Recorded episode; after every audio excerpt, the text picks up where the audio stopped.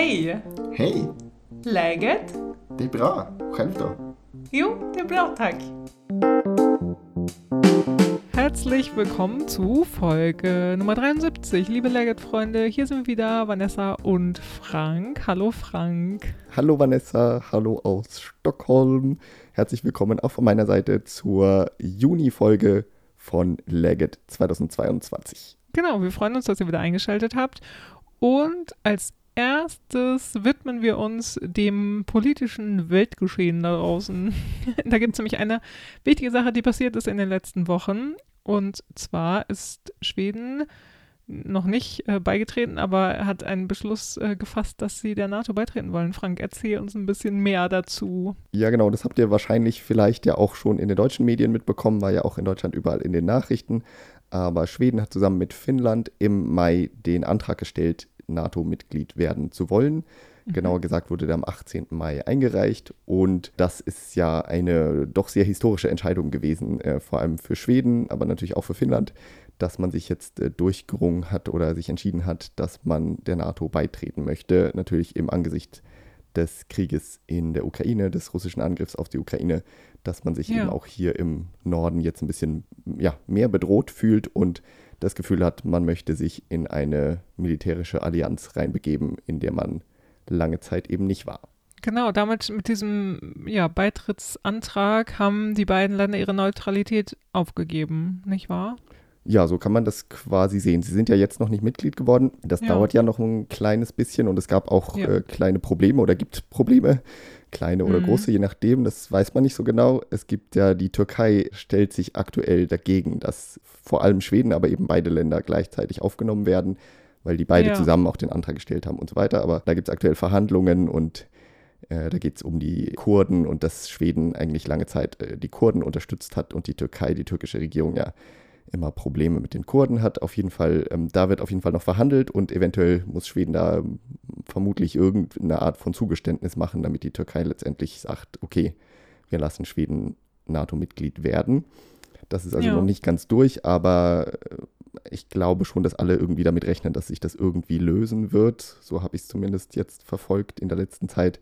Wird halt verhandelt und wird eventuell ein bisschen länger dauern. Man hat eigentlich damit gerechnet, dass dieser NATO-Antrag sehr schnell durchgehen wird dass man den jetzt stellt und dann nach ein paar Monaten, dass dann Schweden und Finnland Mitglied werden könnten. Jetzt könnte es vielleicht doch ein bisschen länger dauern, weil man halt eben verhandeln muss und weil alle NATO-Länder einzeln zustimmen müssen. Und soweit ich weiß, hat eigentlich nur die Türkei bisher gesagt, dass sie dagegen sind. Alle anderen sind, glaube ich, relativ dafür, die NATO zu erweitern. Ja, und äh, also diese Neutralität, was vielleicht auch manchen nicht klar ist oder so, heißt jetzt auch nicht, dass Schweden oder Finnland keine militärische Aufrüstung in den letzten Jahren betrieben hat. Ne? Also die haben ja reichlich an äh, militärischem Gerät auf jeden Fall vorrätig und machen auch ganz viele Übungen immer und so, ne?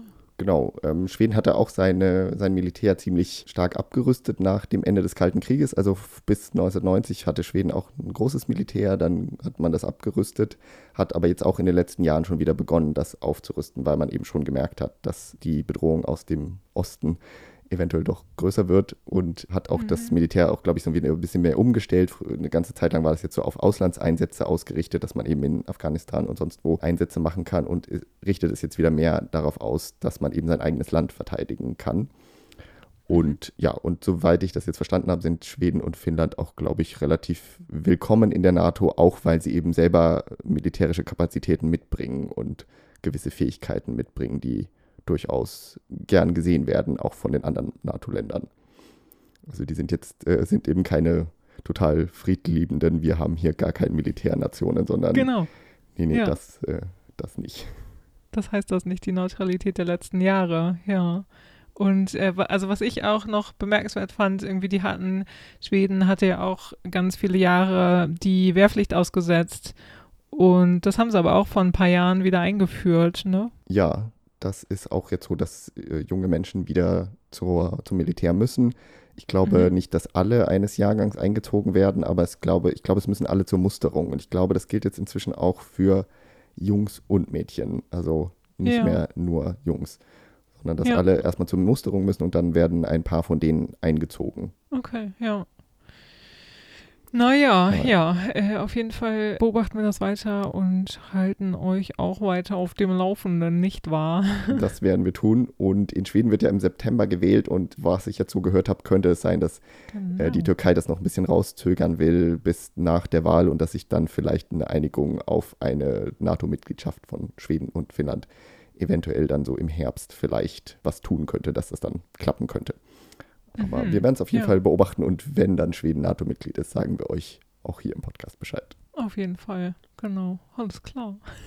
ja, das zur großen Welt- und Sicherheitspolitik und wir hoffen, dass das mit dem Militär auch alles gut geht bis dahin. Und jetzt widmen wir uns mal der heutigen Folge Legge 73, die zum Glück gar nichts mit Militär zu tun hat. Das ist doch auch was Nein. Schönes. Das also versuchen wir auch äh, geflissentlich aus unserem schönen Podcast herauszuhalten. Genau, ja. heute geht es nämlich, wir schließen ein Kapitel tatsächlich im Podcast ab.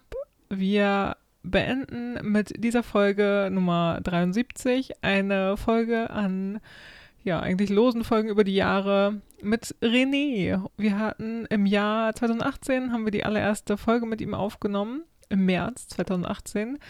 Und René hat in unserem Podcast in verschiedenen Folgen immer seine Geschichte erzählt, wie er am Anfang nach Schweden gerade frisch gekommen ist, als ja, frischer Einwanderer und dann in 2019 hat er erzählt, wie er umgezogen ist mit seiner Familie. Also er hat seine Familie dann auch nach Stockholm geholt und als wir ihn, mit ihm dann 2020 gesprochen haben, im Oktober, da hat er uns eine ja, Neuigkeit mitgeteilt, die sehr geschockt. geschockt war, ja, die, die uns ein bisschen geschockt hat, weil er da uns erzählt hat, dass er wieder zurückgeht nach Deutschland, also er und seine Familie. Und ja, heute sprechen wir wieder mit ihm und wir haben ihn so ein paar unterschiedliche Sachen gefragt, Frank. Worüber haben wir mit ihm geredet denn? Ja, wir haben mit ihm darüber geredet, dass er jetzt wieder zurück ist in Deutschland mit seiner Familie. Also sie haben sich nicht nochmal wieder anders entschieden, sondern sie sind tatsächlich zurückgezogen. Und wir haben uns gedacht, wir würden gerne nochmal ein bisschen hören, wie hat das geklappt mit dem Umzug und wie fühlen Sie sich jetzt wieder in Deutschland zu sein und was haben Sie so aus Schweden in den deutschen Alltag mitgenommen? Was, was vermissen Sie vielleicht aus Schweden und was vermissen sie auch gar nicht aus, aus diesem Auswander-Experiment. Und so ein bisschen so eine kleine Bilanz haben wir jetzt auch gezogen in der Folge. Wie, wie fand René das mit dem Auswandern? Würde er das wieder machen?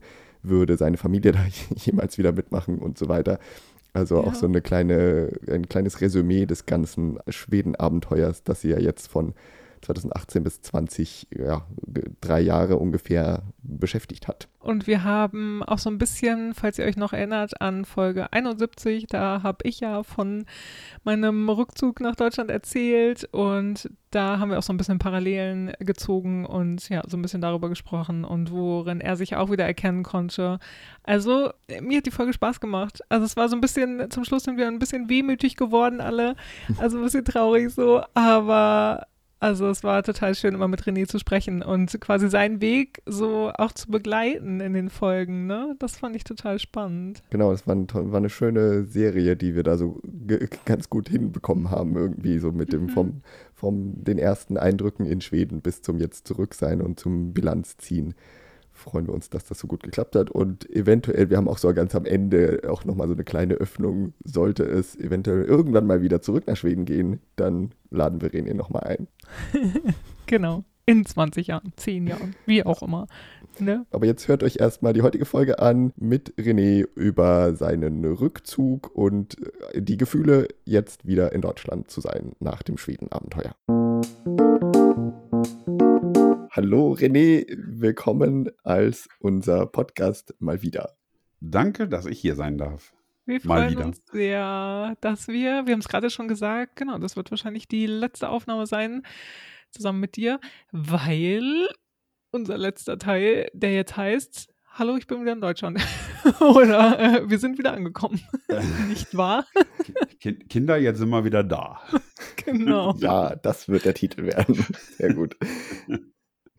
Wir haben uns ja letztes Mal gesprochen. Wir haben gerade im Vorgespräch sind wir darauf gekommen, das war im Herbst 2020. Da hattet ihr den Beschluss gefasst, nach Deutschland wieder zu gehen, wart aber noch kurz vor dem Umzug. Und daher unsere erste Frage: Wie war der Umzug? Wie hat es geklappt, wieder nach Deutschland zu ziehen? Diejenigen, die bei der ersten Folge mit dabei waren, wissen es vielleicht noch. Der Hinzug war ja schon sehr turbulent. Der Rückzug war, glaube ich, nicht weniger turbulent.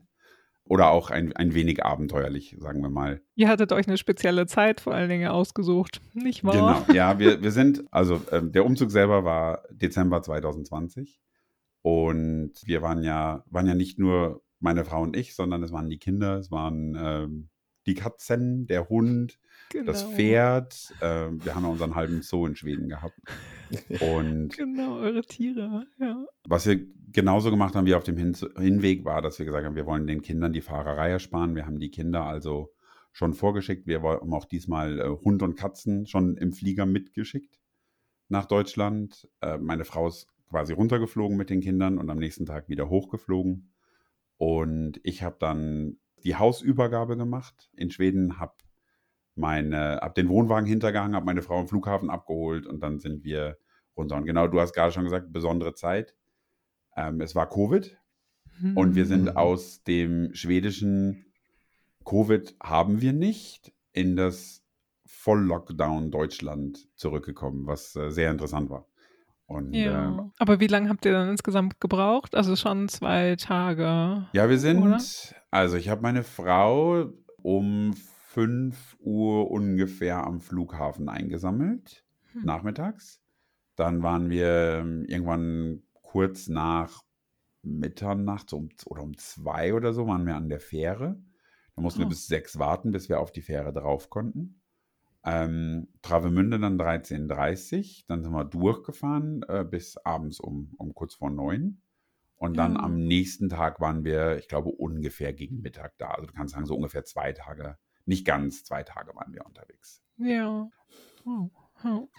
Und ja, und dann kamen wir, waren wir in, in Deutschland. Ähm, wir haben dann erst noch ein paar Tage bei meiner Schwiegermami wohnen müssen, weil ähm, die das Haus erst, also das, wir sind in unser altes Haus wieder eingezogen und haben dann, das war erst ein, die, die Schlüsselübergabe war erst ein paar Tage später und sind dann, und das Problem aber war, wir wollten das Haus renovieren und es war Lockdown. Das heißt, alle Baumärkte geschlossen, du konntest keine Farbe kaufen, du konntest kein, kein gar nichts kaufen, es waren nur Lebensmittelgeschäfte geöffnet. Oh, und das waren, also es ist dann schon ein klitzekleines Problem. Nein, wir haben aber auch da ehrlich gesagt wieder Glück im Unglück gehabt. Ein Freund von uns hat für einen Maler gearbeitet und der hat uns dann die Farbe besorgt und hat uns ehrlich gesagt auch beim Anstreichen mitgeholfen. Aber ansonsten, wir haben alle Möbel, wir haben alles, was man sonst so braucht, alles online bestellt. Hattet ihr das verkauft vorher oder? Äh ja, wir haben ein Teilmöbel, also es war so, als wir nach Schweden gezogen sind, haben wir ein Teilmöbel einfach ausgemistet, ehrlich gesagt, die wir nicht ja. mitgenommen haben, uns dann in Schweden teilweise neue Möbel gekauft. Und dann brauchst du halt sowas wie einen Schreibtisch fürs Büro oder ähm, wir brauchten einen neuen Wohnzimmerschrank. Der, ähm, wir hatten in Schweden hatten wir so einen Einbauschrank und den kannst du ja schlecht mitnehmen. Und ähm, also ähm, waren so ein paar Möbel oder auch Lampen. Wir hatten ähm, überhaupt keine Lampen oder kaum noch Lampen. Es ist im Endeffekt das alles, alles ähm, dann doch einfacher gegangen, als wir das erst befürchtet haben. Also wir haben es uns erst ganz einfach vorgestellt, dann haben wir die ganzen, haben wir festgestellt, oh Mist, das ist in Deutschland ja alles anders jetzt wegen Covid und ähm, es ist aber dann doch sehr viel runtergelaufen als ursprünglich geplant. Ja, also ist also allein so diese ganzen Amtsgänge, oder? Also äh, wieder anmelden und sowas alles, hat das gut geklappt oder? Ja, da muss ich sagen, ähm, das ist äh, ja hat tatsächlich, ähm, aber ich habe die schwedische Digitalität schon echt vermisst diesbezüglich. Also, weil du musst halt für für jeden Schmarrn persönlich irgendwo aufschlagen und bei der Ortsanmeldung ging das jetzt noch, weil das ist, das das Dorfrathaus, da kann man sich mal schnell, also wirklich am Fenster anmelden. Da geht man zum Rathaus, ja. klopft ans Fenster und dann, wir, sind wieder da. Ja. Was ein riesen Hackmack war, war die Zulassung von, sagen wir mal, unserem Fuhrpark, also so Auto und Wohnwagen und das war nicht, nicht ganz trivial, weil wir, also insbesondere für den Wohnwagen, den wir in Schweden gekauft hatten, hm. in Deutschland eine Vollabnahme haben mussten und das ist, ähm, wer das, wer das mal gemacht hat, wenn man Oldtimer oder so importiert hat, weiß, das ist kein Spaß. auch das ging dann irgendwie. Es geht immer dann doch alles. Es ist halt ein bisschen nervig. Und äh, man vermisst so ein bisschen dieses schwedische, ich äh, mache den Eigentumsübergang. Wir haben dann noch zwischendrin, äh, wir haben mein altes Motorrad zum Beispiel verkauft und in Schweden machst du halt den Eigentumsübergang in der App vom, vom Transport Styrelsen oder du schickst den Brief schnell ähm, ans Transport Styrelsen, aber das ist alles easy peasy. In Deutschland ist das ein bisschen mehr Aufwand. Mhm. Also die, ich würde sagen, die Behördengänge ging dann, was ein bisschen ein, ein Akt war, war ähm, die Kinder wieder in die Schule zu kriegen. Mhm. Wir haben ja die, die kleine, es war in der Grundschule, aber auch in, in, Schweden in der Grundschule. Die große war in Schweden in der fünften Klasse und in, in Schweden das schwedische Schulsystem, wer es nicht kennt, die gehen oftmals so von F für Förskoleklasse oder für Vorschulklasse, die ja mittlerweile verpflichtend ist, bis äh, sechstes Schuljahr und dann danach geht es oftmals auf anderen Schulen weiter. Manchmal geht es auch F bis neun, aber bei, bei uns, also bei meiner Tochter war es jetzt so, dass die auf einer, einer F bis sechs war. Das heißt, die hätte bis zur sechsten Klasse da und dann ab der siebten Klasse die Schule wechseln müssen. Und hier in Deutschland ist es ja so, dass du nach der vierten Klasse schon die, in die Sekundarstufe 1 wechselst. Also in dem Fall. Und wir haben mit ihr damals gesprochen die Frage war Gymnasium oder Realschule und äh, sie hat selber gesagt, sie möchte lieber aufs Gymnasium, wohl wissend, dass es sein kann, dass sie einen, einen Lernrückstand hat, und, aber sie möchte das gerne ausprobieren. Und bei der Kleinen war es so, dass sie in Schweden in der ersten Klasse war, nachdem aber da die Vorschulklasse eben mittlerweile verpflichtend ist, haben wir mit der Grundschule geredet und die haben gesagt, nee, dann auch vom Alter her und sie ist, sie ist groß, sie ist, steckt sie in die zweite Klasse. Und das hat ehrlich gesagt auch relativ gut geklappt. Bei der Großen war es dann so, dass wir die Aufnahme an, an dem, ähm, wie unser Direktor immer so gerne betont, an dem bayerischen Gymnasium, ähm, war nicht ganz trivial. Oh, genau, mhm, das genau. Schlaue, schlaue Bayern. Genau, also das, das war nicht ganz trivial. In Deutschland ist es so, wenn du nach der vierten Klasse äh, übertrittst auf die nächste, nächste Schule, brauchst du ein sogenanntes Übertrittszeugnis. Und um auf ein Gymnasium überzutreten, brauchst du einen gewissen Notenschnitt, um auf dieses Gymnasium zu dürfen in den Kernfächern, also Deutsch, ja. Mathe ähm, und grundsätzlich einen ähm, passablen Schnitt. Das Problem ist, in Schweden kriegen die Kinder, ich glaube, erst ab der sechsten Klasse Noten. Das bedeutet, ja. wir hatten keine Noten, ähm, was das Gymnasium kurz vor eine Herausforderung gestellt hat, weil das hatten sie so noch nicht.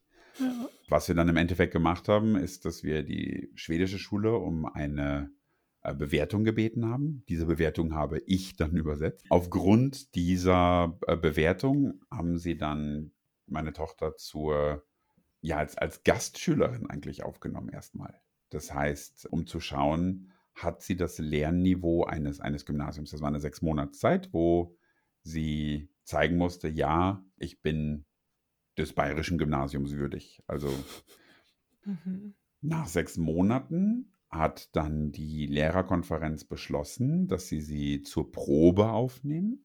Das heißt, also sie haben festgestellt in diesen sechs Monaten, dass sie äh, das Niveau erreicht und dann haben sie sie zur Probe aufgenommen. Das waren dann nochmal sechs Monate. Und nach diesen weiteren sechs Monaten, das ist jetzt im Februar gewesen, haben sie uns dann mitgeteilt, dass sie jetzt also vollständig aufgenommen ist an der Schule. Ähm, juhu.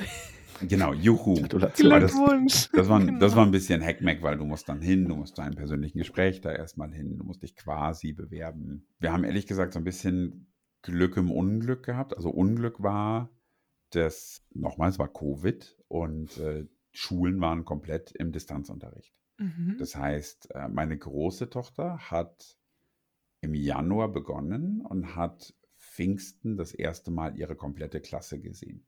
Was aber gut war an diesem Homeschooling ist, die beiden hatten definitiv Lernrückstände. Also Deutsch waren wir schon so ein bisschen drauf gefasst, weil beide in Schweden ein bisschen Mother-Small-Unterricht hatten, also Muttersprachler-Unterricht. Äh, das ist ein Zusatzangebot für Muttersprachler-Kinder in Schweden, was aber oftmals darauf ausgerichtet ist, auf eine Konstellation, dass du zum Beispiel einen, eine schwedische Mutter und einen deutschen Vater oder andersrum hast. Also ein Elternteil spricht Deutsch, ein Elternteil spricht Schwedisch und du möchtest den Kindern so ein bisschen die deutsche Muttersprache angedeihen lassen.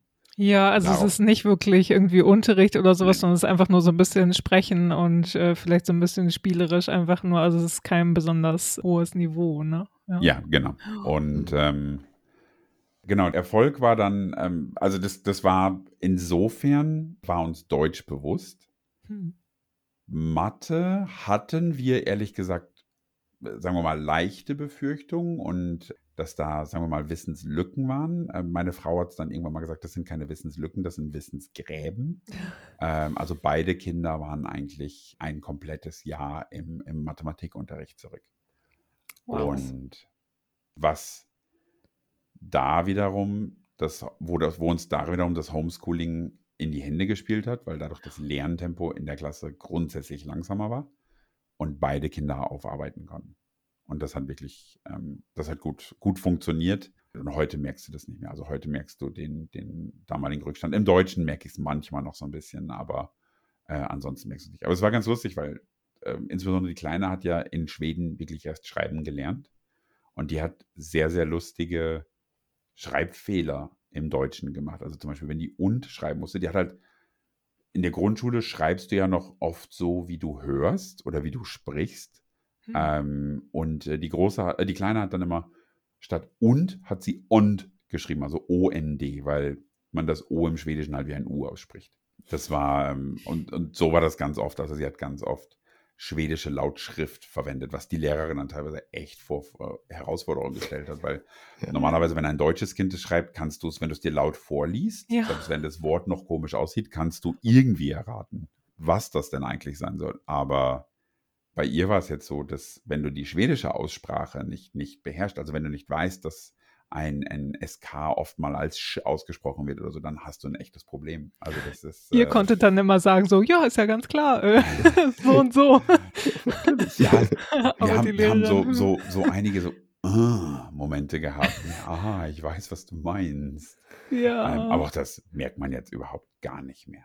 Nee, ähm, und es war dann aber auch, also wie du sagst, es war vor allen Dingen dann im Schriftlichen, oder? Also weil ihr sonst ja auch äh, weiter, oder die, die Kinder hatten ja sonst weiter auch Kontakt zu, zu deutschen Freunden und Freundinnen und so. Ja, und äh, ihr habt mit denen gesprochen, natürlich auf Deutsch und mit Verwandten und sowas, ne? Also mündlich, das war bestimmt kein Problem, oder? Nein, mündlich war es überhaupt kein Problem. Ja. Die, ähm, es war wirklich nur das Schriftliche und im Deutschen und dann, wie gesagt, bei, bei Mathe war es halt grundsätzlich Mathe, aber mhm. das ähm, haben sie gut aufgearbeitet. Also heute merkst du da gar nichts mehr.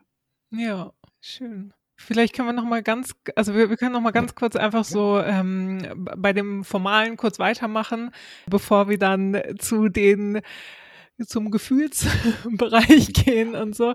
Vielleicht einfach nur das für unsere Zuhörerinnen und Zuhörer nochmal deine Jobsituation kurz. Also du hast das ja ähnlich wie ich, äh, dass du im Homeoffice arbeitest, von Deutschland aus bei einer schwedischen Firma weiterhin. Also du hast deinen Job weiterhin behalten und machst das von Deutschland aus, ne? Und bist ab und zu noch in Schweden.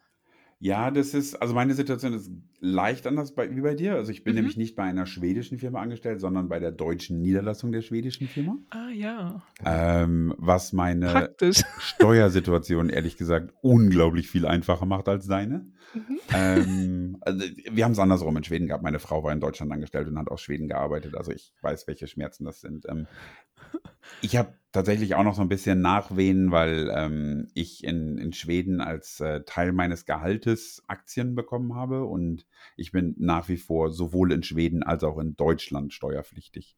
Mhm. Und äh, muss auch in beiden Ländern eine, eine Steuererklärung abgeben. Seitdem ich nicht mehr in Schweden wohne, ist die unglaublich viel einfacher geworden, aber äh, nichtsdestotrotz, nein, ich bin in, in Deutschland angestellt, immer noch für meine schwedische Firma oder arbeite immer noch mit meinem schwedischen Team. Ähm, damals, als ich nach Deutschland gegangen bin, war der Deal, den wir eigentlich ausgehandelt hatten, dass ich gehe nach Deutschland und ich komme so alle vier bis sechs Wochen zurück nach Schweden. Da hat uns ehrlich gesagt Covid einen ganz großen Strich durch die Rechnung gemacht, weil mhm. wir ein absolutes Reiseverbot in der Firma hatten. Also ich durfte nicht nach Schweden kommen, um mein Team zu sehen. Und ich habe äh, Im Endeffekt war ich jetzt im März das erste Mal, seitdem ich in Deutschland bin, wieder in Schweden.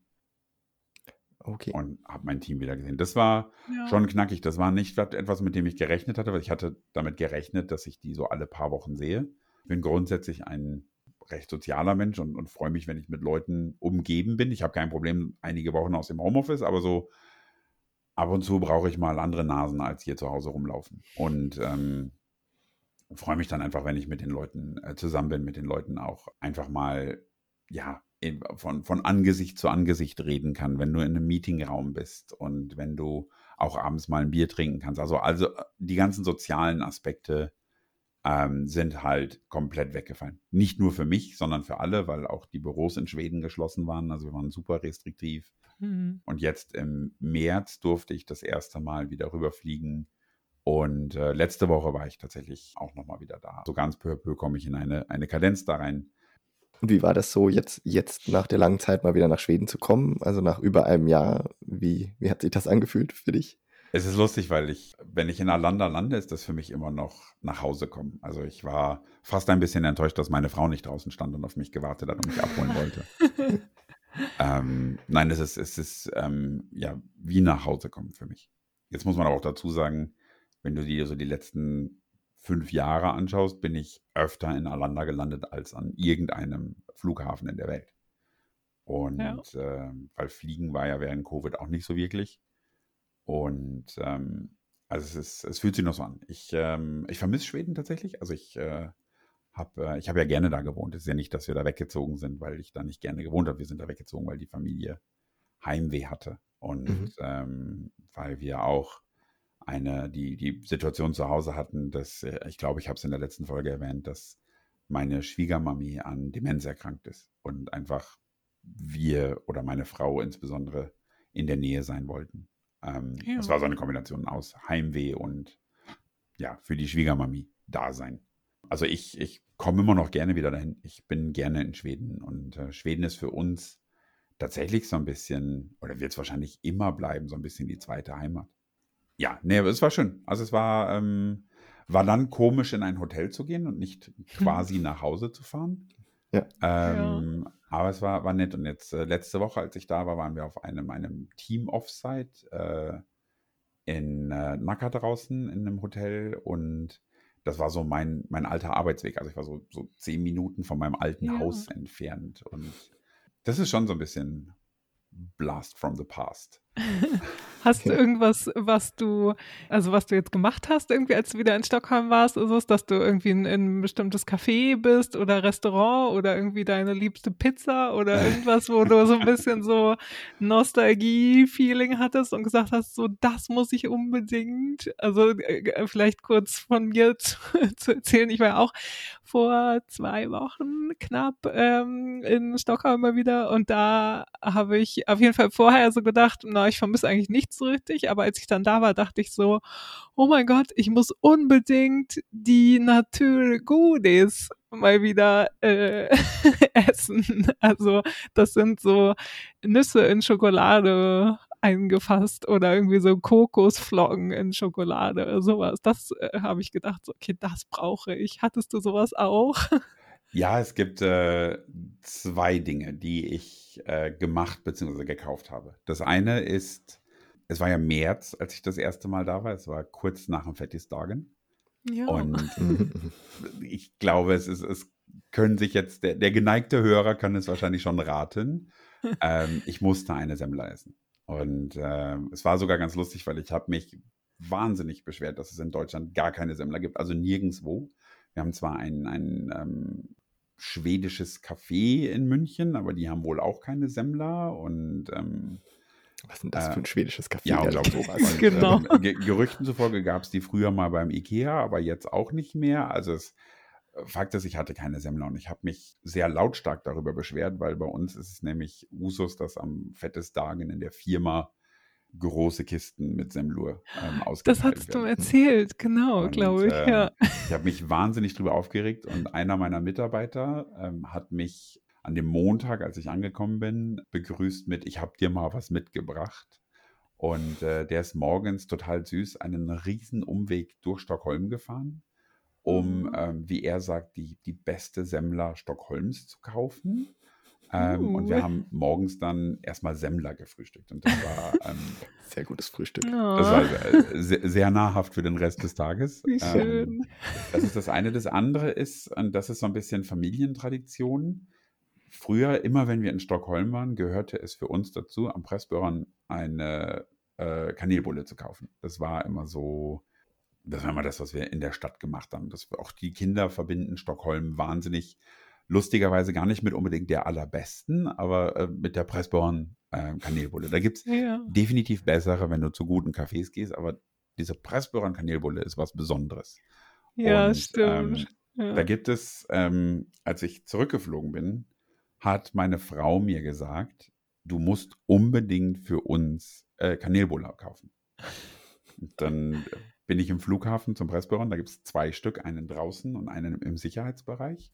Und der draußen hat dann schon fast keine mehr gehabt. Das heißt, den habe ich schon komplett leer gekauft mit ähm, vier Stück und äh, wollte aber, dass jeder zwei hat. Und bin dann ähm, drinnen nochmal in den Pressbüron rein und habe da ähm, nochmal vier gekauft und bin gerade auf dem Weg zum Gate, dann ruft meine Frau und sagt, was ich total vergessen habe, ähm, morgen früh kommt eine Freundin und ich habe dir versprochen, dass du auch ihr noch äh, Kanelbulle mitbringst. und dann bin ich nochmal zurück und sagt, wie viel brauchst du denn? Ja, so bestimmt nochmal so acht bis zehn. Wow. Und dann bin ich, zurück, bin ich nochmal zurück in den Pressbüron und ähm, der hatte noch ganz genau zehn Stück da drin liegen. Und ich kann euch sagen, die Frau hinter mir, die auch noch eine haben wollte, die hat mich wirklich verflucht, weil das ist so das Unschwedischste, was du machen kannst, so die letzte Kanelbulle da rausnehmen. Und no. ich bin mir ganz sicher, dass die mich wirklich gehasst hat. Ähm, ähm, aber es ist, aber, aber ehrlich, schön Schwedisch hat sie es natürlich auch nicht gesagt. Nein, natürlich nicht. Und ganz ehrlich, lieber hasst die mich als meine Frau. Also, ja, ähm, total. Da war ich auch beim, beim Pressbüro da hier am Flughafen und habe mir da noch ein Wiener Brot gekauft, kurz vorm Abflug. Das war auch so, hm, das brauche ich jetzt unbedingt noch.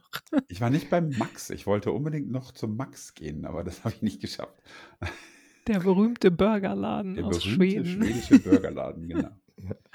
Der, ehrlicherweise, muss ich sagen, ähm, ich bin kein Veganer, aber der mitunter die besten veganen Burger in, in Stockholm hat. Also mhm. der Max und der schwedische Burger King sind so, ähm, die haben fantastisch gute, tatsächlich sogar teilweise besser als die Fleischvariante ähm, vegane Burger. Mhm, mhm. Aber wie schön, dass du auch in, wenn du was aus Schweden vermisst, dann ist es sozusagen Essen. Na, es ist, es ist schon mehr. Oder also es ist, es was vermisst mehr. du noch so? Es ist definitiv mehr. Also was wir vermissen, ist die schwedische Mentalität ganz besonders. Wenn ich mir das anschaue, die, die Schweden leben ja so ein bisschen nach diesem Leben und Leben lassen.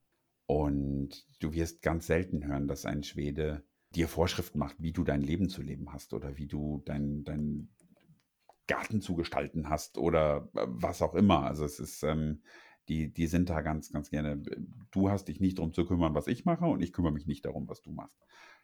Das hast du in Deutschland definitiv nicht. Also in Deutschland hast du ähm, sehr viel mehr Leute, die, ja, die einfach, wenn du nicht oder wenn, wenn Menschen nicht dem, dem Standardbild des Deutschen entsprechen, dann ähm, lassen sie es dich durchaus wissen, aber sie lassen es auch alle anderen wissen, dass äh, das nicht der Fall ist. Und das ist dir das dadurch aber auch egaler geworden, was andere, also wenn du sagst irgendwie so der Garten äh, und die Nachbarn, was die darüber denken. Ich glaube, wenn ich das so für mich sehe, dann könnte ich vielleicht behaupten, also vielleicht hätte sich das sonst auch entwickelt, aber dass, dass mir das einfach völlig egal ist, was in so in der Hinsicht irgendwelche von mir denken. Oder ich habe das dann auch immer, ähm, also so vielleicht, wenn ich an ähm, Erziehung oder sowas denke oder Beziehungsleben oder irgendwie sowas, dass ich da irgendwie denke, dass das wäre mir so egal, was, was Leute von mir denken würden, wenn, wenn ich Kinder hätte und arbeiten würde oder sowas. Wenn, wenn in Deutschland dann irgendwie die von mir denken würden, ich wäre eine Rabenmutter, weil ich vielleicht schon wieder arbeiten gehen möchte oder sowas. Also da könnte ich schon sagen, das ist vielleicht meine schwedische Prägung auch. Würdest du sagen, dass dir das auch egaler ist dann irgendwie, dass das dich irgendwie beeinflusst hat? Hm ich würde sagen, es war mir immer schon egal, was andere von mir denken. okay, sehr äh, von gut. daher pa passte ich ganz gut in, in Schweden rein grundsätzlich. Ja. Ähm, auf der anderen Seite, was mir aber äh, in dem Fall eher negativ auffällt, ist, sagen wir mal, die, ich, mir ist es früher nie so aufgefallen, dass die Deutschen diesbezüglich so wahnsinnig überakkurat sind oder, oder ähm, also die, die Eigenheit ist mir tatsächlich nicht aufgefallen, beziehungsweise sie ist mir stärker aufgefallen, seitdem wir wieder zurück sind. Für mich selber habe ich eigentlich ähm, mir immer, also ich habe immer schon nach diesem Leben und Leben lassen äh, gelebt und mir war aber auch immer schon egal, was, was andere von, von mir denken. Ähm, also das habe ich. Aber, aber, es war trotzdem schön, in Schweden zu sein, wo, wo das eben von den anderen auch so ist, sozusagen. Ja, und es ist, ähm, und auch das andere ist die, was mir auffällt, was ich so an, an Schweden vermisse oder andersrum an, an Deutschland nicht mag, was mir verstärkt aufgefallen ist. Also es sind ja immer so, die Sachen, die du vermisst, sind meistens die Sachen, die dich in deinem Heimatland stören oder in, in dem Land stören. Ähm, und in, was mir zum Beispiel aufgefallen ist, dass die Deutschen wahnsinnig viel schimpfen. Also das ist echt ähm, dieses, es wird über alles geschimpft. Von, von der, es fängt an beim von der Schule, über die Schulleitung, über die Lehrer, über die Sportvereine, über die Regierung, über irgendwelche Nachbarn, über Freunde, über es wird wahnsinnig viel geschimpft. Und das war mir ehrlich gesagt bis zu unserer Rückkehr nicht so bewusst, dass Deutsche so viel schimpfen und sich mhm. beschweren mhm. und eigentlich, also die Deutschen sind in der Konversation sehr viel negativer, als ich die Schweden erlebt habe. Und äh, das war mir so nicht bewusst. Also das war mir tatsächlich, das ist uns erst bewusst geworden, als sie zurückgekommen sind, wie viel eigentlich in Deutschland geschimpft wird. Also der Schwede schimpft schon auch auf seine Regierung, das ist, äh, ich glaube, das gehört in jedem Land zum guten Ton, aber definitiv nicht in diesem Umfang. Also ich habe selten Schweden so über alles schimpfen hören. Und hm. ähm, das ist auch so ein bisschen was, was ich an Schweden vermisse, dieses, diese Gelassenheit. Ich habe es beim letzten Mal gesagt, dass ja. ähm, die, die Schweden sind da, sind da ganz, ganz entspannt eigentlich ähm, bei vielen oder viel entspannter bei vielen Dingen. Ähm, was müssen, vermissen wir noch? Ich habe es vorhin angedeutet, die Digitalität ist äh, etwas, Deutschland ist wirklich eine, eine Digitalwüste. Kurze Anekdote dazu. Ähm, mein, mein, meine Lieblingsanekdote, wenn du alles über was du über Digitalisierung in Deutschland wissen musst. Meine Tochter, die Große in der fünften Klasse, hat einen Arbeitsauftrag bekommen während des Homeschoolings. Sie musste ein Dokument in Word schreiben, musste dieses Dokument dann ausdrucken, musste dieses Dokument dann, diesen Ausdruck dann mit ihrem Handy abfotografieren und dieses Foto dann in dem Homeschooling-System, das die Schule benutzt, hochladen. Äh. Das war die Arbeitsanweisung der Lehrerin. Und das war nicht, um damit sie beigebracht kriegt, wie man Fotos macht oder so, sondern das war ähm, die Lehrer wussten halt nicht, wie das Prinzip Screenshot funktioniert oder Export zu PDF oder so. Ja, genau, und konnte man das nicht einfach hochladen. Oh Gott, okay. Ja, das, das Aber war, das ist auch ähm, irgendwie eine Vorbereitung auf das Leben in Deutschland. Alles, was Drucke mal aus und scanne es wieder ein. Alles, was du zur genau. Digitalität in Deutschland wissen musst, in einem Satz. Was ich noch vermisse, ist äh, Natur das Meer. Wir haben ja direkt, ziemlich direkt am Meer gewohnt und ja. wir wohnen hier auch in der Natur. Aber dieses mit dem Boot nach der Arbeit nach Hause zu fahren, ist schon was ganz Besonderes. Also das ist, ja. ähm, das vermisse ich ganz deutlich. Die Öffnungszeiten. Definitiv vermisse ich die Öffnungszeiten. Sonntags nachmittags 3 Uhr, oh Mist, wir haben vergessen, Abendessen zu kaufen. Ach, macht nichts, wir fahren noch schnell einkaufen. Ja. Deutschland samstags 18 Uhr. Hm, welcher Laden hat denn jetzt noch auf?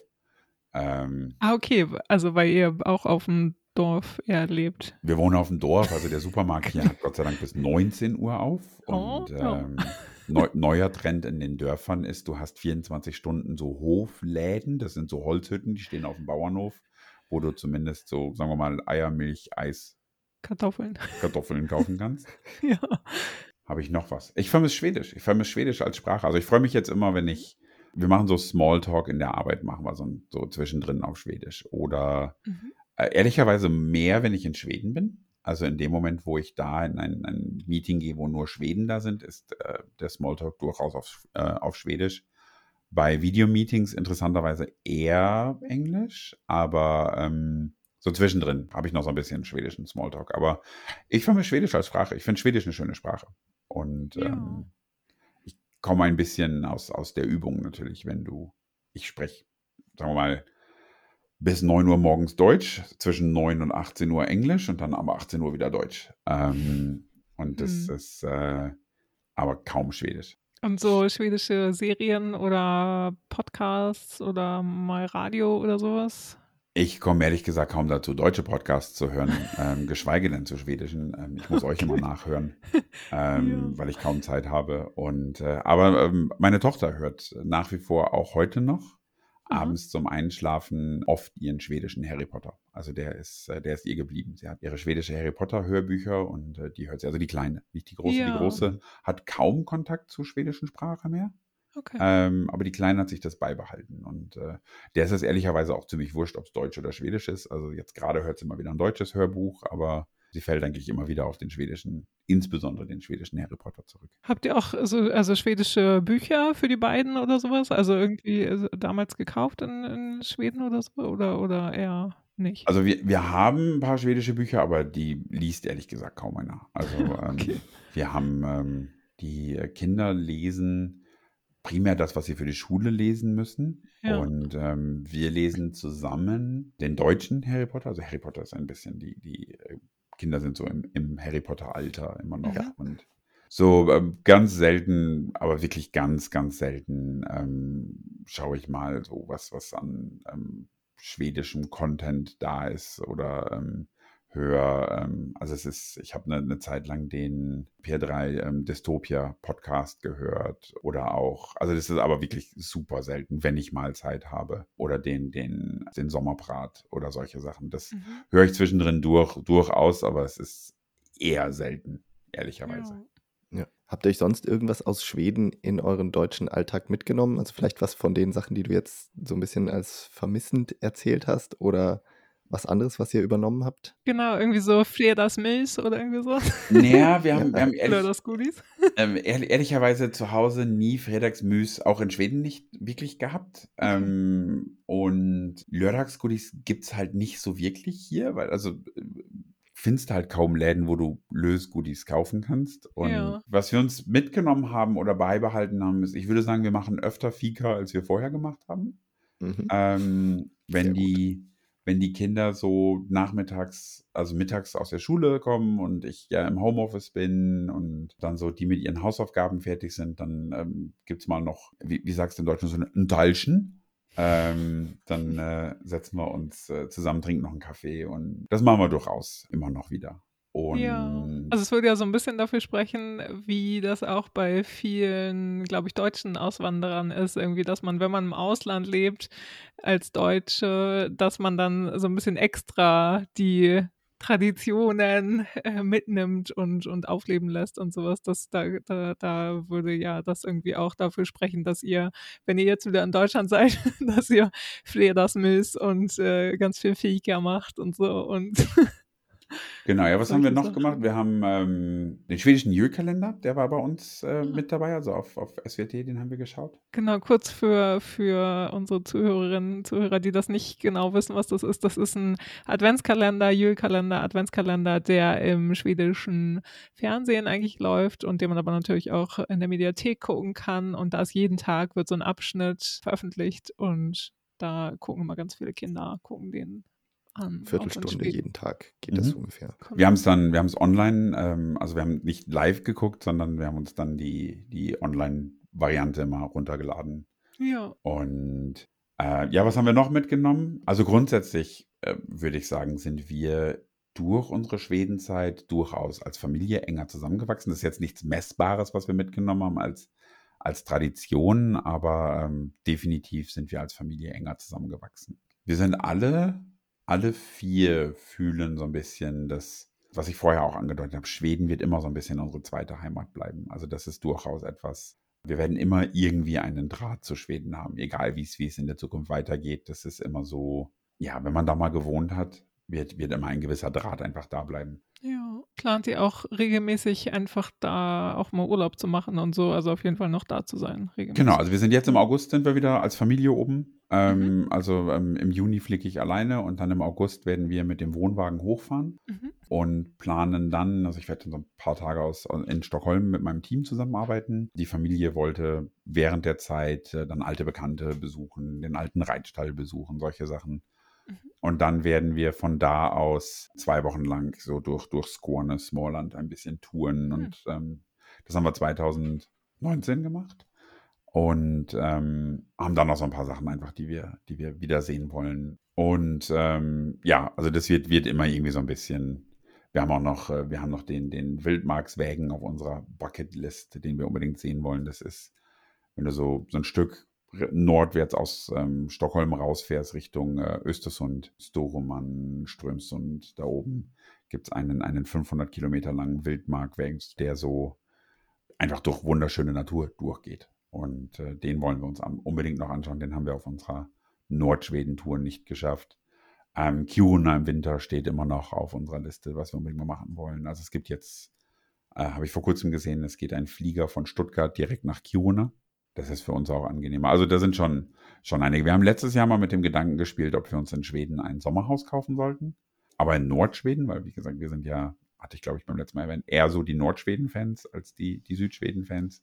Mhm. Nordschweden hat uns in Summe einfach besser gefallen und haben uns dann aber dagegen entschieden, weil ganz ehrlich, bis du zu dem Sommerhaus gefahren bist, bist du zwei Tage weiter. Und äh, zwei Tage Anreise zu einem Sommerhaus, dann ein, zwei Wochen da bleiben, wieder zwei Tage Abreise, da bist, brauchst du Urlaub vom Urlaub. Ja. ja, da ist man einmal im Jahr da oder genau. maximal zweimal. Das ist, ja, lohnt, lohnt sich dann nicht. Lohnt sich dann nicht. Wenn, dann musst du eins, dann eins kaufen, was in der Nähe von einem Flughafen ist. Dann wird es aber auch langsam uninteressant, weil dann musst du immer fliegen. Und Flüge sind jetzt ähm, mal vom Umweltaspekt abgesehen, auch vom ökonomischen Aspekt nicht unbedingt das Beste aktuell. Die Flugpreise sind schon stark gestiegen. Hm. Sinnvollerweise, ehrlich gesagt. Ähm, was haben wir noch mitgenommen? Habe ich vorhin so ein bisschen angedeutet, die ist das Thema ähm, Verständnis für Eingewanderte in Deutschland, denke ich, ist, ist definitiv etwas, was uns auch immer begleiten wird. Und ich glaube, was wir mitgenommen haben, was wir, wir waren ja vorher, ich habe es vorhin schon angedeutet, eh immer schon so ein bisschen relaxter bei vielen Sachen, aber wir sind jetzt noch viel relaxter. Also wenn wir mal bei einer, äh, vor, vor einer, vor einem Problem stehen, dann ist das, was wir aus Schweden mitgenommen haben, mein, immer noch mein Lieblingssprichwort löser sig. Es findet sich immer eine Lösung. Ja. Und ja. Ähm, du brauchst nicht deutsch-typisch Plan A, Plan B, Plan C, sondern manchmal kann man Sachen auch einfach auf sich zukommen lassen und dann, die lösen sich dann schon. Ja, ich, also witzigerweise habe ich das, also vielleicht nicht so bei meinen privaten Sachen, aber, aber einfach so, dass ich, was du auch dann gerade gesagt hast, ist, dass, dass Leute sich so über das Leben generell viel aufregen und sowas, dass ich, dass ich da auch echt so denke, so, hä, nee, also nicht, dass ich jemals dazu groß tendiert hätte, aber da denke ich mir auch so, hä, nee, warum soll ich mich darüber aufregen? Es ist halt so, also so irrelevant, sich über sowas aufzuregen, über was halt so im Leben passiert. Mhm. Aber gibt es dann auch auf der anderen Seite Sachen, die ihr so aus Schweden gar nicht vermisst? Also wo, wo ihr jetzt so froh seid, dass ihr wieder in Deutschland seid, dass ihr damit nicht mehr im Alltag konfrontiert seid? ja, das greift so ein bisschen das auf, Vanessa, was du in äh, deiner Folge vor kurzem gesagt hast. Du bist und wenn du die Sprache noch so gut sprichst, du bist immer der Ausländer. Und äh, du bist immer, insbesondere wenn du versuchst, dich, dich zwanghaft in schwedischen Kreisen zu bewegen, bist du immer ein bisschen der, der Außenseiter. Das ist etwas, das lassen dich die Schweden nicht massiv spüren. Also es ist nicht so, dass sie dich aktiv ausgrenzen, aber du spürst es halt einfach trotzdem. Und das ist in deiner Heimat anders. Also das ist definitiv anders. Das ist, es fällt mir durchaus leichter, hier Anschluss zu finden, als es mir in Schweden gefallen ist. Also das ist mhm. etwas, was ich definitiv nicht vermisse. Das andere, was ich nicht vermisse, ist den Systembolaget. Das ist so, ähm, das ist das Prinzip, äh, finde ich in Schweden immer noch komisch. Der einzige Laden, der ganz komisch geöffnet ist, ist der Systembolaget. Ja, der keine Öffnungszeiten hat, genau. Äh, ja, also das ist, das ist etwas, vor allen Dingen im Hinblick auf die Tatsache, dass du dein, dein Volköl, also dein, dein niedrigprozentiges Bier immer noch im Supermarkt kaufen kannst. Das finde ich seltsam, das vermisse ich auch ehrlich gesagt nicht.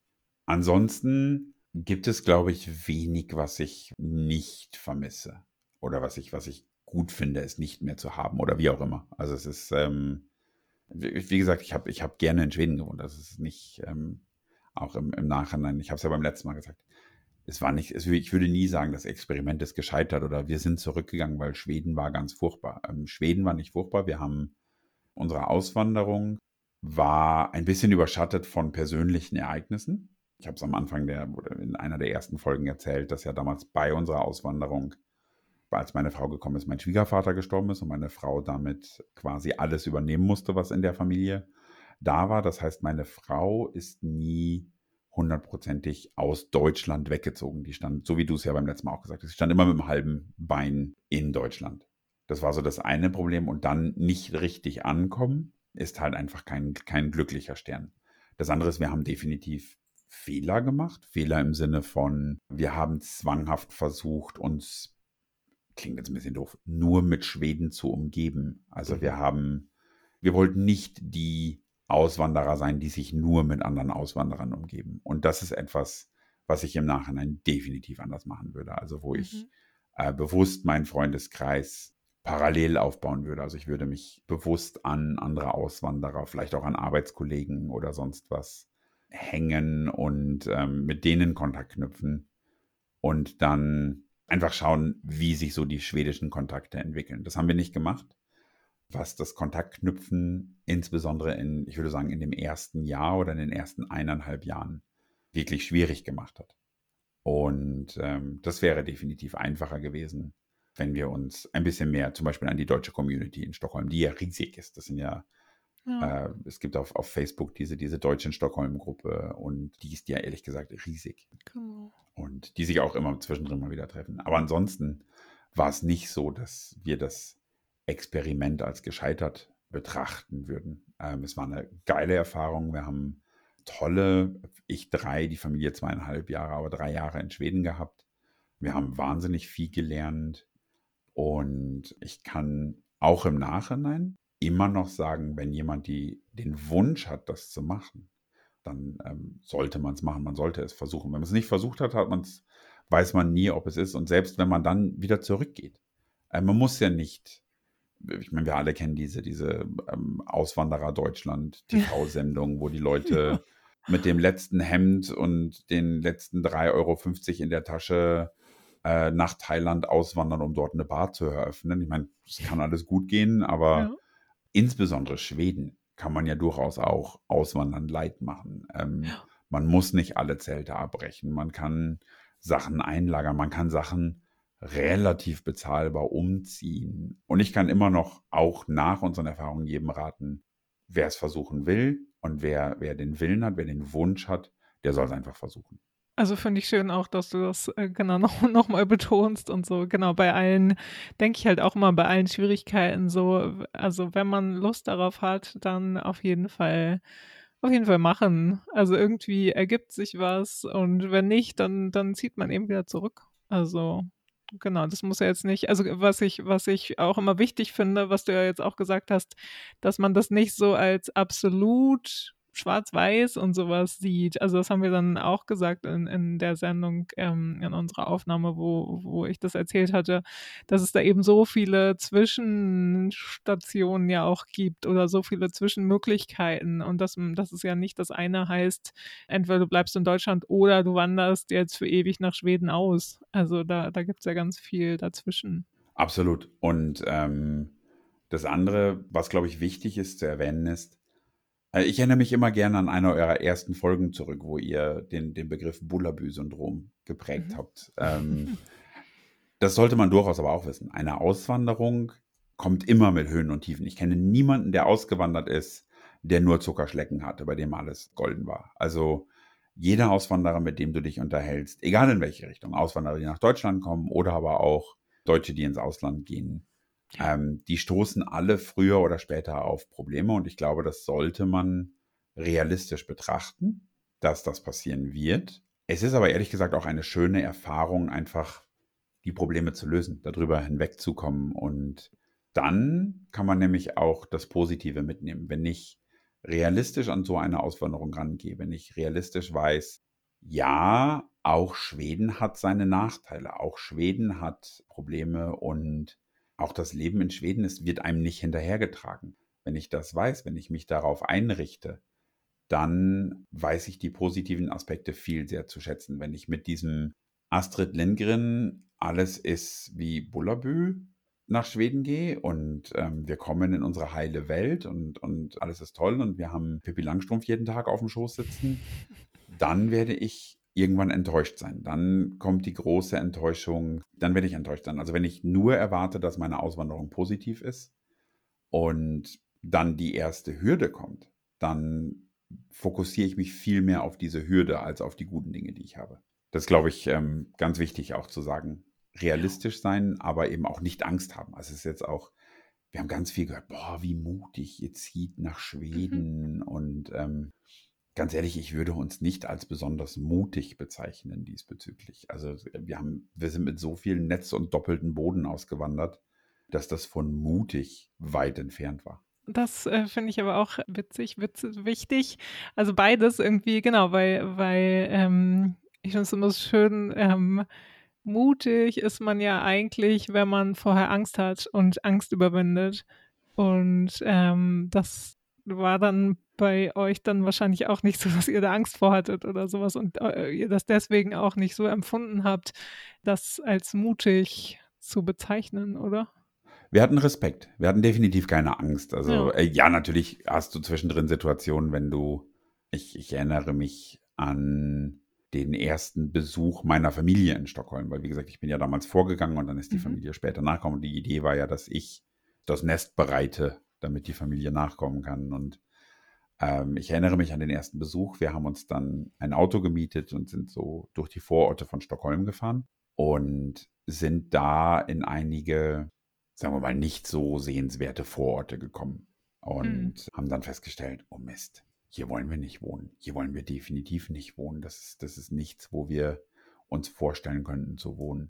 Das ist zum Beispiel, dann kommt natürlich kurz Angst auf. Oder als wir gelernt haben, dass die Schule, auf die unsere Tochter geht, keine Erfahrung hat mit, mit nicht schwedischsprachigen Kindern und auch niemanden hat, der Deutsch spricht, dann kommt natürlich mal kurz die Angst auf. Aber vor der Auswanderung selber haben wir Respekt gehabt, aber ich würde sagen nicht Angst. Und ich glaube, Respekt ist wichtig. Es ist mhm. ähm, wichtig zu wissen, dass da sicherlich Probleme auf dich zukommen werden weil dann ist man darauf gefasst und äh, dann wird man nicht zu negativ davon überrascht. Kluge Worte, kluge Worte. Könntet ihr euch vorstellen, jemals wieder auszuwandern nach äh, all dieser Erfahrung, jetzt wo ihr erstmal in Bayern wieder gelandet seid? Zieht es euch irgendwann wieder weg? Gute Frage. Ich würde es nicht kategorisch ausschließen. Äh, momentan nein. Also momentan ist es so, dass äh, die Familie ist hier wieder angekommen. Also meine, meine Frau und meine Kinder insbesondere, die haben ihr soziales Umfeld. Meine Frau hat ihren kleinen Reitstall, den sie managt, wo auch die, die Pferde drin stehen. Meine Kinder haben ihr soziales Umfeld. Meine kleine Tochter hat sich zum Beispiel aus Schweden ihr Eishockey mitgenommen. Die Kleine hat in Schweden angefangen, Eishockey zu spielen und ist jetzt mhm. super glücklich mit ihrer Mannschaft hier und sie haben ihre Freunde hier. Und also wir haben den Kindern versprochen, wir gehen äh, nicht so bald irgendwo wieder hin. Und ähm, jetzt ist die, die Große kommt jetzt dann in die Pubertät, das heißt, da kommen jetzt auch irgendwann mal Partner ins, ins Spiel und ähnliches. Und da wird es nicht mehr so einfach auszuwandern. Ähm, aber die werden ja auch älter. Und äh, irgendwann wollen die auch nicht mehr bei Mama und Papa wohnen. Und wenn das der Fall ist, dann kann das durchaus sein, dass meine Frau und ich die Sachen packen und nochmal irgendwo hingehen. Da, und da gibt es ganz, ganz verschiedene Dinge. Also es könnte zum Beispiel Schweden sein. Es könnte du, also ich würde es auch nicht ausschließen, dass wir nochmal nach Schweden gehen, weil wie gesagt, wir werden immer eine irgendwie geartete Bindung nach Schweden haben und dann beschließen, dann wird unser Altersruhesitz eben Schweden. Mhm. Ähm, oder es kann auch was komplett anderes sein. Es kann in den Süden gehen, dann, wenn man im Alter sagt, man zieht nochmal Italien, Spanien. Wo immer schönes Wetter ist. Ja, genau, so. irgendwie das sowas. auch ganz cool. Oder ähm, Vielleicht, wir haben vor kurzem mal ein bisschen gesponnen, dass wir uns ein Wohnmobil kaufen im Alter und äh, das Familienhaus quasi verkaufen, uns irgendwo eine kleine Wohnung kaufen, weißt du, die du abschließen kannst, dich dann in dein Wohnmobil setzen kannst und tingeln kannst. Ähm, das ist, ähm, also da sind wir durchaus offen, immer noch für, für solche Dinge. Momentan, solange die Kinder klein sind und sofern die Kinder nicht irgendwann mit dem, mit dem Wunsch kommen, oh, wir würden gerne wieder zurückgehen. Und ich glaube nicht, dass das passieren wird. Einfach, mhm. ähm, wenn ich denen so zuhöre, sind die hier sehr glücklich und wenn ich, die, wenn ich die so beobachte.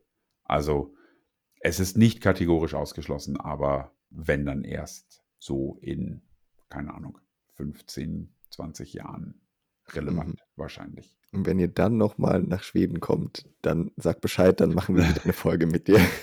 Dann ist dann äh, Leggett 748. genau. Ja, genau. Das ist dann Oma, der, Oma und Opa sind wieder da. genau, der Rentner-Podcast.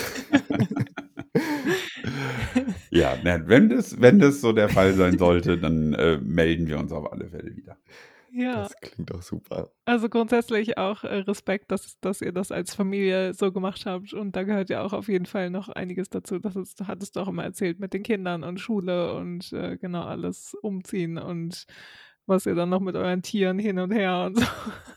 so. Ja, das war bei uns ein bisschen leichter bei, bei sowohl bei dir als auch bei mir. ja, das ist, das ist unglaublich viel einfacher, wenn du nicht den Ballast hast, wo du sagst, ich habe jetzt einen kompletten Hausstand, den ich umziehen muss, genau. plus ein Haus. Ich habe, äh, also es gibt einfach Dinge, aber in einem gewissen Alter musst du dich um mehr kümmern. Das heißt aber trotzdem nicht, auch wenn eine Familie sagt, wir haben Lust nach Schweden auszuwandern, würde ich jederzeit sagen, es ist alles machbar mit viel weniger Aufwand. Also es ist Aufwand, aber mit viel weniger Aufwand, als man das vermutlich glauben würde. Jeder, der noch jung ist und sagt, ob ich jetzt hier wohne oder da wohne, ist mir egal. Dem würde ich es sogar noch mehr raten. Da ist die Barriere einfach sehr viel, ähm, sehr viel einfacher und äh, sehr viel geringer. Bei mir ist jetzt dann, bei, bei, sobald du eine Familie hast, kommt halt einfach auch noch dazu, du musst nicht nur für dich selber sorgen, sondern ähm, unter anderem deine Jobsuche muss auch so sein, dass du auch für deine Familie sorgen kannst. Entweder alleine oder zusammen mit deinem Partner. Und das schränkt es dann schon noch so ein bisschen ein. Wenn du zu zweit gehst, müssen beide einen Job in der neuen Umgebung finden oder, oder einer muss so gut verdienen, dass der andere keinen Job finden muss. Also da gibt es schon so ein paar Einschränkungen, aber nichtsdestotrotz, wie gesagt, es ist alles machbar. Und ähm, ja, es wird einfacher, wenn du keine Kinder, keine Tiere, kein Haus, äh, keine Fahrzeuge ähm, genau. und sonst was hast. Ja. Genau. Aber ihr seid der Beweis dafür, dass es auch geht. Auch mit Pferd, auch im Corona-Winter. Irgendwie genau, geht's. alles geht. Nur, nur nochmal zur Erinnerung, wir sind mit Katze, Hund, Pferd, Auto, Motorrad, Anhänger, einem kompletten Hausstand, einem Haus, was wir in Deutschland hatten. Also ich, ich glaube, man tut sich ein bisschen schwer, noch mehr lokale Bindung zu finden als das, was wir hatten. Und es ist trotzdem, ich würde es immer noch nicht als ähm, Riesengewaltakt oder Riesenkraftakt bezeichnen. Ja, es, es war Arbeit, aber es ist jetzt auch nichts Unmögliches. Aber das ist ja auch schön, dann damit jetzt abzuschließen und zu sagen, wie du das ja auch schon gesagt hast, lass es say, all Ding, lass es say. also alles regelt sich schon irgendwie irgendwann. Genau. Genau. Ja, danke dir, für, dass du wieder einmal aus, aus deinen Erfahrungen berichtet hast. War wie immer super spannend. Und genau. ja, vielen Dank, René. Wer weiß, vielleicht hören wir uns in Folge 784. wir sagen vielen, vielen Dank. Ich sage danke, dass ich da sein durfte. Ähm, es hat Spaß gemacht. Ähm, ich bin ein bisschen wehmütig, dass es jetzt das letzte Mal ja, war. Ja, wir auch. Ich äh, werde euch weiter folgen. Das Angebot noch, also was, was, ich weiß gar nicht, ob ihr das wisst. Ich bin tatsächlich von Leuten angesprochen worden, die mich gehört haben, die ähm, mich als Gast gehört haben und die mich unter anderem auf äh, LinkedIn und auf Facebook angeschrieben haben und dann Einzelfragen hatten. Also, wie hast du das denn mit dem Steuersystem gelöst? Oder mhm. wie war das denn mit der Autoanmeldung für dich? Oder wie hast du denn einen Job gefunden? Ähm, mhm. Auch hier gerne das Angebot, wenn das einer will. Man findet mich. Ihr wisst, wie ich zu erreichen bin. Ähm, Genau, wir leiten das auf jeden Fall auch weiter, wenn, genau. wenn du das jetzt so genau. sagst. Ja. Wir hatten auch schon mal so die eine oder andere Anfrage im, im Laufe der Jahre, glaube ich, die wir Stimmt. mal an dich weitergeleitet haben. Genau. Und, Motorräder, ähm, Autofragen und so, wo wir uns nicht auskennen. ja, genau. Genau, also wenn jemand wissen muss, wie, was, was man beachten muss, um ein Pferd umzuziehen, ähm, dann äh, kann ich damit mit Erfahrung dienen. Ähm, Bring it on. okay. Vielen Dank dir. Ja, das war's mit dieser Folge. Wir hören uns im Juli wieder. Am 8. Juli erscheint Folge 74. Wir freuen uns schon sehr drauf. Und vorher hören wir uns nämlich auch nochmal wieder, wenn ihr wollt, zumindest in einer anderen Form nämlich auf den sozialen Medien. Da gibt es nämlich noch eine große Aktion, die ansteht jetzt im Juni. Wie auch schon letztes Jahr im Juni werden wir dieses Jahr auch wieder dabei sein bei der Scandi-Woche, einer Aktion von uns und zehn anderen Scandi-liebenden Accounts auf Instagram vor allem. Und da werden wir uns fünf Tage lang mit euch mit verschiedenen Themen beschäftigen, die Scandi-Fokus haben. Genau, es gibt für jeden Tag ein Thema und wir werden Fotos und Videos und sowas alles dazu posten. Und ihr sollt das bitte auch machen. Also die Woche, die Scandi-Woche ist auf jeden Fall eine Aktionswoche, bei der ihr auch alle mitmachen sollt. Und ja, wir freuen uns einfach über Beiträge unter den Hashtags Scandi-Woche und Scandi-Woche 2022. Ganz genau. Am 20.06. geht's los mit dem ersten. Der erste Tag hat das Thema Scandi-Feeling. Me, Myself and I. Die Themen sind dieses Jahr ein bisschen, äh, haben so, so etwas wolkigere Namen vielleicht. Fällt mir gerade keine andere Beschreibung ein, aber die kann man ein bisschen freier interpretieren vielleicht als in den letzten genau. Jahren. Und wir hoffen, dass euch das dann auch Spaß macht, sich dazu vielleicht was auszudenken, was zu posten. Und wir versuchen davon dann auch möglichst viel uns anzugucken und zu liken und vielleicht ab und zu zu kommentieren. Alles schafft man immer nicht in der Scandi-Woche, weil es so äh, bisher zumindest immer sehr viele von euch mitgemacht haben, was uns sehr gefreut hat. Aber wir freuen uns schon sehr darauf, da uns selber Sachen auszudenken und eure Beiträge zu den jeweiligen Themen zu sehen. Wir freuen uns auch, wenn ihr einfach vorbeischaut und, und schaut, was wir da für Beiträge posten. Ja, ihr müsst auch nicht selber mitmachen, ihr könnt auch einfach gucken, was wir und unsere zehn Kompagnonen in der Scandiwoche genau. Organisationsgruppe so machen. Richtig, ja. In diesem Sinne, vielen Dank fürs Zuhören dieses Mal und meldet euch, wenn ihr wollt, wie immer auf den gewohnten Kanälen über Instagram, äh, Facebook, wo wir Legit heißen oder unter unserer E-Mail-Adresse legit.podcast.gmail.com und dann hören wir uns in einem Monat wieder. Genau, am 8. Juli. Bis dann. Tschüss. Tschüss und hey do.